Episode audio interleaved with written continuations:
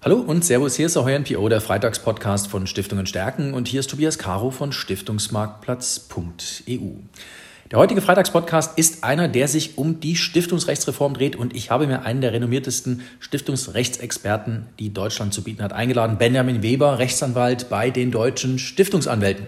Hier in Essen, wir haben uns in seinem Büro getroffen. Vielen Dank, dass ich hier sein darf. Ja, lieber Herr Weber, wir wollen über die Stiftungsrechtsreform sprechen. 1.7.2023 tritt sie in Kraft und wir haben uns so drei Begrifflichkeiten vorab zugerufen, über die wir mal so ein bisschen sprechen wollen. Das eine ist mal der Begriff der Angleichung der Landesstiftungsgesetze. Haben Sie für uns einen Einblick aus Ihrer täglichen Erfahrung heraus, wo stehen wir denn da? Vom Gefühl her ist das schwierig, 16 Stiftungsgesetze in eins zu pressen? Schwierig, oder? Herzlich willkommen im Freitagspodcast. Ja, hallo Herr Caro, herzlichen Dank und ähm, vielen Dank, dass Sie sich auch die Mühe gemacht haben, zu uns hier nach Essen zu kommen. Freut mich sehr, hier Sie begrüßen zu dürfen. Ja, ähm, Stiftungsrechtsreform ein halbes Jahr vor dem Inkrafttreten. Es ist tatsächlich äh, verwunderlich, dass wir bisher ähm, im Grunde genommen nur über eine Handvoll Entwürfe von Landesstiftungsgesetzen, geschweige denn von Inkrafttreten bereits beschlossener Landesstiftungsgesetze sprechen. Ähm, nach meiner Information haben wir bisher nur in Brandenburg ein Landesstiftungsgesetz, was bereits in Kraft getreten ist. Ähm, darüber hinaus liegen uns die Entwürfe aus Nordrhein-Westfalen, Hessen und auch Sachsen vor.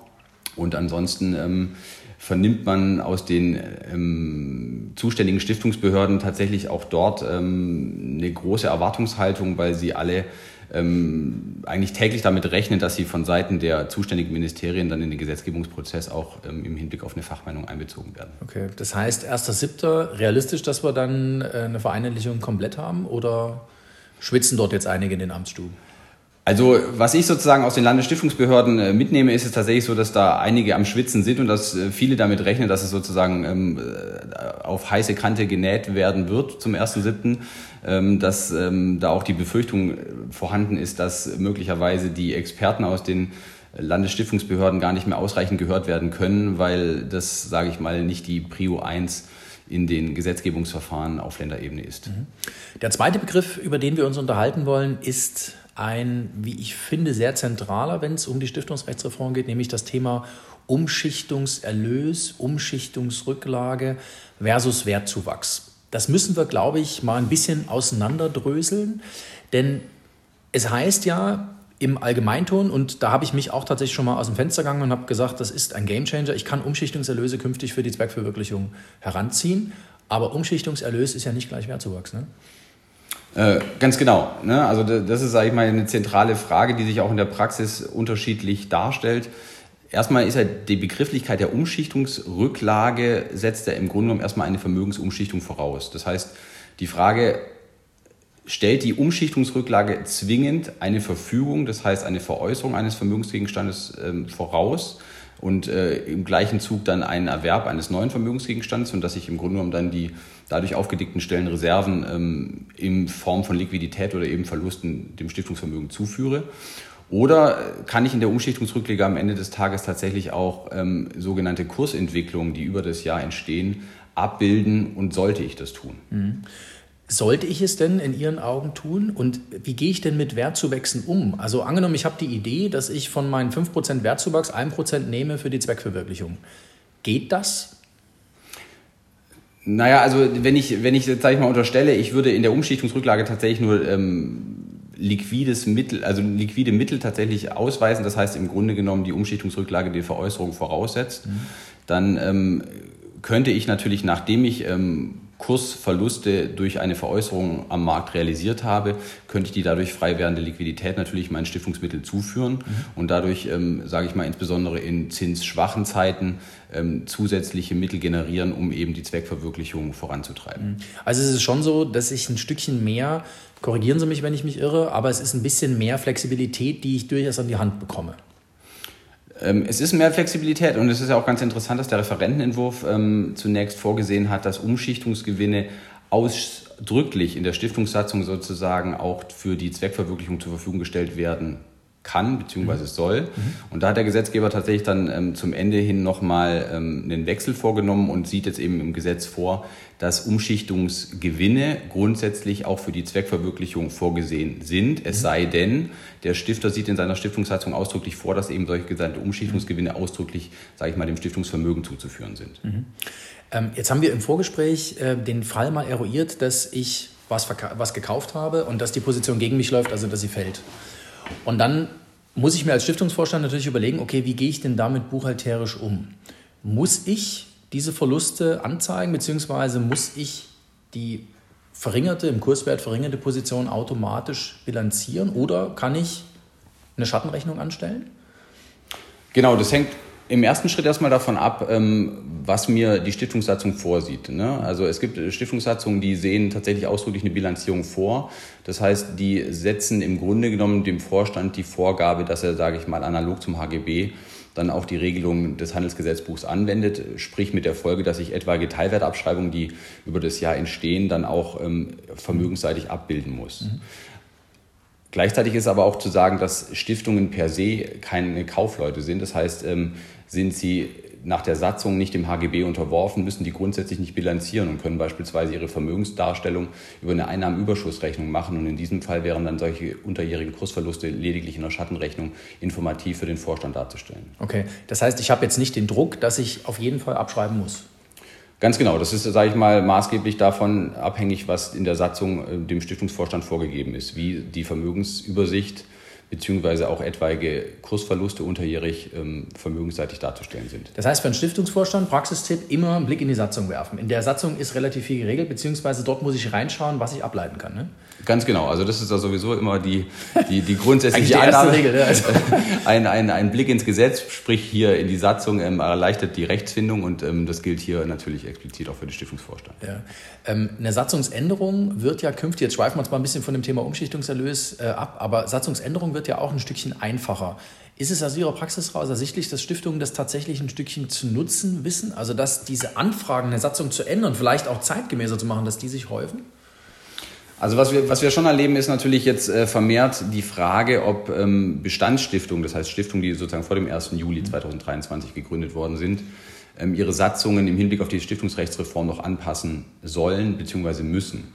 Und äh, da ist unsere klare Empfehlung, dass man die aktuelle Satzung neben das zukünftige Gesetz legen sollte und im Grunde genommen einfach prüfen sollte, ob das zukünftige Gesetz auch im Hinblick auf Satzungsänderungen mhm. eben eine Verschärfung für die gegenständliche Stiftung dann darstellen oder nicht. Mhm. Wenn das zukünftige Gesetz tatsächlich dann zu einer Verschärfung führt, das heißt im Grunde genommen Satzungsänderungen zukünftig möglicherweise schwieriger machen, dann ist unsere Empfehlung, noch vor dem 1. Juli tätig zu werden und möglicherweise die Satzung entsprechend anzupassen. Okay.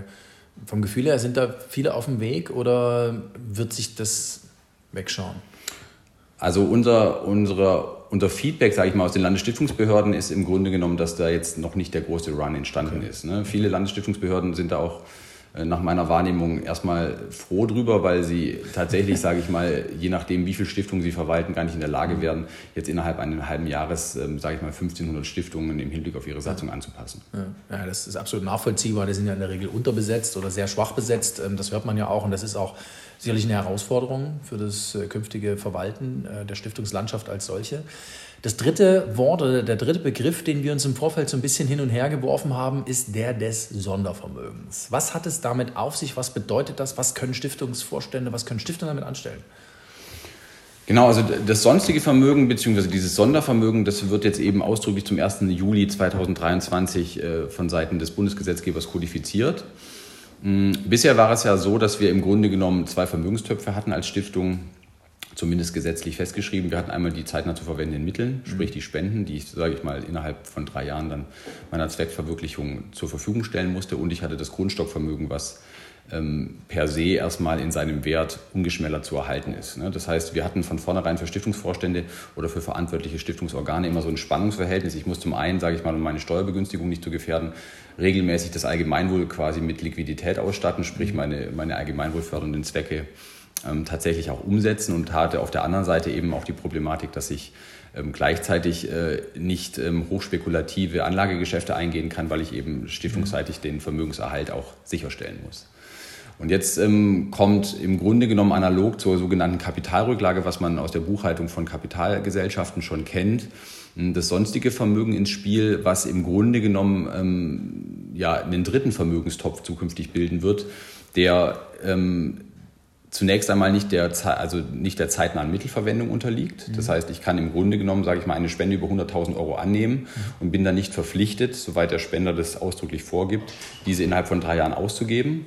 Und gleichzeitig sind diese 100.000 Euro auch nicht notwendig dem Vermögenserhalt unterworfen. Das heißt, der Stiftungsvorstand kann im Grunde genommen per Beschlussfassung darüber entscheiden, wie er mit diesen 100.000 Euro umzugehen pflegt. Er kann sie beispielsweise erstmal über fünf Jahre am Kapitalmarkt anlegen, möglicherweise auch risikoaverser, das heißt nicht unbedingt dem Kapitalerhaltungsgrundsatz verpflichtet und kann sie dann sozusagen portionsweise per Beschluss der, der zeitnahen Mittelverwendung zuführen, das heißt der Zweckverwirklichung oder möglicherweise auch ähm, zur nachhaltigen Kapitalstärkung dem Grundstockvermögen.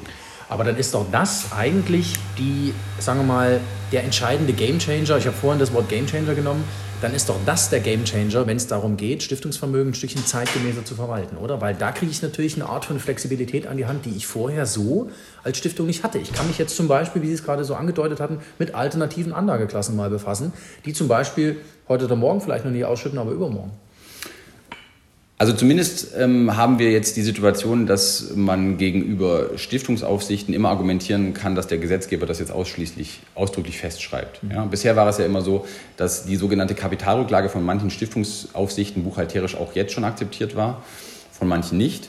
Und jetzt habe ich natürlich die Möglichkeit, dadurch ähm, auch über neue Anlagestrategien als Stiftung nachzudenken, nämlich wie ich eben mit diesem sonstigen Vermögen am Kapitalmarkt umgehen muss oder kann. Das heißt, ähm, die Stiftungsrechtsreform beherbergt doch ein paar neue Spielarten, das zum Beispiel das Stiftungsvermögen zeitgemäßer zu verwalten. Das kann man, wenn man jetzt das mal auf einer Meta-Ebene denkt, kann man das ja so sagen, oder? Absolut. Also die, die Stiftungsrechtsreform ähm, gibt äh, sozusagen von Seiten des Gesetzes den verantwortlichen Stiftungsorganen ähm, neue Spielregeln an die Hand die es aus meiner Sicht auch gilt zu nutzen. Ne? Zu nutzen im Hinblick auf eine weitreichendere Flexibilität, sowohl was die Vermögensanlage, sowohl als auch was, sage ich mal, die laufende Geschäftsführung angeht. Mhm. Ähm, bringt mich zu meiner letzten Frage. Wenn ich jetzt äh, mich mit so einem Thema Sondervermögen äh, befasse, wir waren gerade beim Thema Satzung. Kann ich das einfach so einrichten oder muss das in irgendeiner Weise geregelt sein? Muss ich das extra in irgendeiner Weise mir genehmigen lassen?